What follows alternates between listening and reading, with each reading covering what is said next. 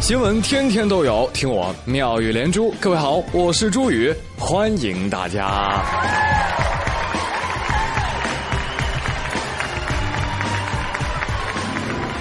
哎，朋友们，可要放假了哈！对对对对对，就知道放假。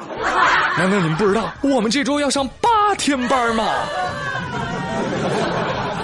而且我跟你说啊，最近千万不要接久不联系的朋友或者同学的电话，因为他们大多数是要十月一号结婚的哟。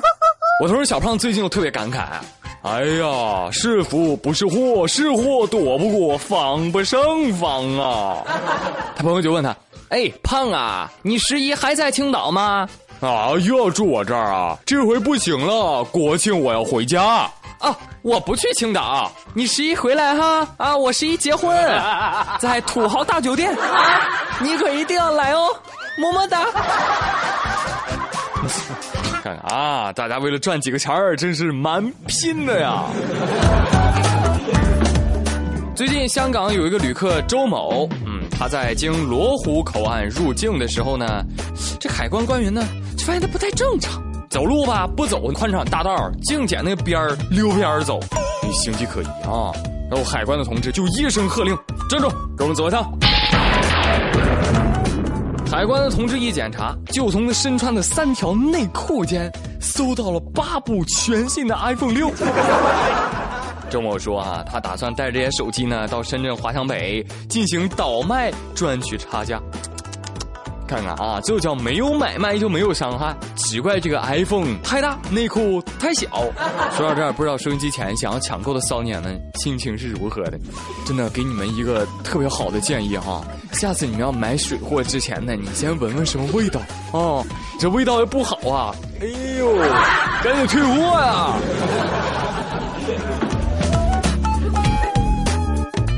啊，最近关于小苹果的新闻特别的多。说武汉呢有一家公司的销售经理小刘，哎，很有福气。他们家老板说了啊，只要你们这个月能够带领团队完成业绩目标，就奖励每一个人苹果六。呵呵。月底，小刘和团队提前完成了这个月的目标。第二天早晨晨会，小刘团队兴奋地等待着老板给他们发奖品。结果，老板把六个苹果拍在了桌子上。啊哈哈哈哈！各位辛苦了。哎我哎我一直以为这就是个段子，但是我实在没有想到，哎，这是人干事吗？人与人之间连最基本的信任都没有了。请听奇葩故事第三章第二回：苹果六变身六苹果，嘎嘣脆代替屏幕碎。当大家都愤怒的扔了苹果辞了职之后呢，只有小王把苹果带回家洗干净，他就一口咬下去，哎，突然觉得口感有点不对，哈哈，苹果里面藏东西了，哈哈，小王惊喜的发现，本来以为已经没有希望出现的东西，竟然出现了。那就是半条虫。仅以此故事献给爱鸡汤、爱反转的你。哼，还是我们领导好。如果这个月完成指标的话，领导说就奖励我一个笔记本呢，么么哒。等等，为什么我有一种不祥的预感？笔记本儿。对于那些欺骗员工的公司，我都会给你们打上鲜红的大叉，不及格滚粗。但是昨天我突然看到一条新闻，说从新学期开始啊，江苏苏州平江实验学校的学生们发现，作业本上的红叉不见了。哈哈但是你别高兴得太早，因为它变成了绿色的字母 T。老师说了，这个 T 呀，它表示 think 啊，就是想一想，和这个 tips 小提示。大家呢可以在 T 旁边啊获得一次改正的机会。老师，我英语不好，你不要骗我啊！这 T 不是 true 对的意思吗？那以后学生们还怎么做英语判断正误题呀？还有，不管啥颜色啊，看一院子绿 T，老爸老妈脸都绿了。不过还有人红绿闪盲呢，对不对？所以呢，不要搞什么形式主义，做人办学实在点不行吗？不行。前两天，贵州城市职业学院啊，原名亚太职业学院，这个学校呢是由国家级开发区贵安新区和一个公司合建的啊，刚刚落成。刚落成之后呢，这学校可了不得了啊！这个学校门口都挂出了这个哈佛、牛津、剑桥、斯坦福、慕尼黑大学等世界名校的道贺条幅。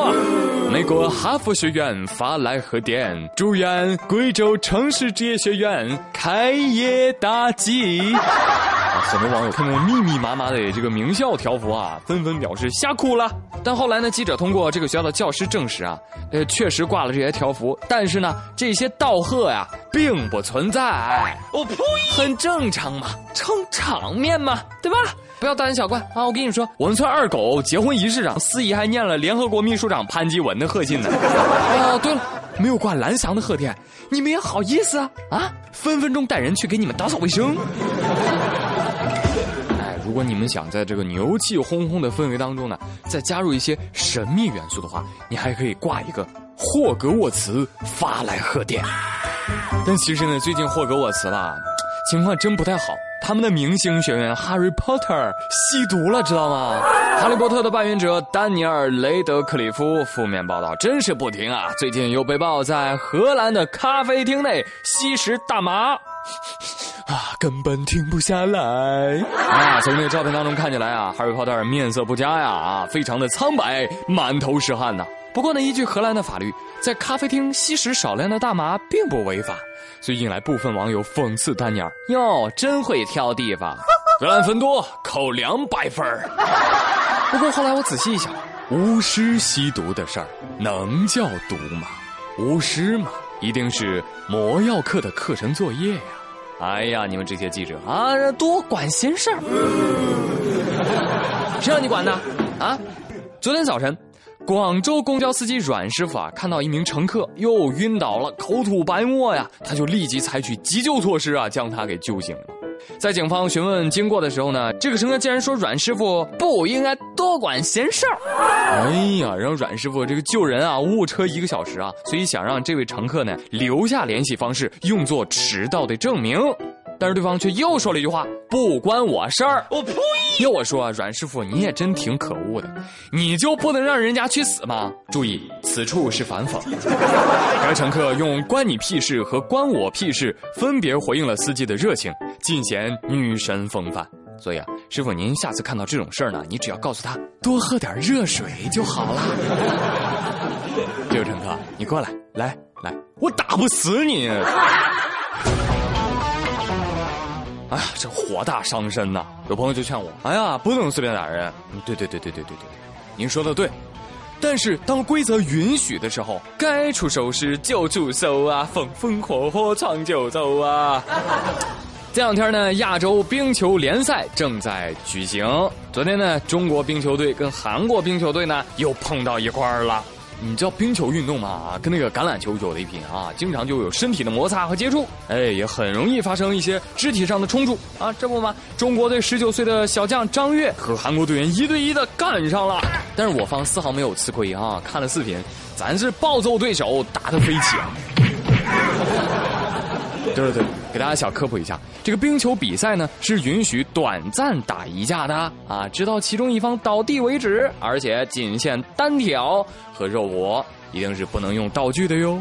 所以说，各位爷们儿，冰球这是男人的运动。教练，我想打冰球。著名的体育解说员大嘴韩乔生啊，就发了一条微博说：“中国体育就是要有这样的勇气和骨气啊，气势上一定要死死的摁住对方，不然竞争力永远逊于对手啊。”就是，能动手解决的时候，我们一般不废话。空调风太强，难免火气大嘛。啊。呃，当然了，那个动个手之后呢，大家还是一起愉快比赛的小伙伴哟，快乐比赛，么么哒，中国队，加油！好，感谢各位收听今天的妙语连珠，我是朱宇，咱们明天再会喽。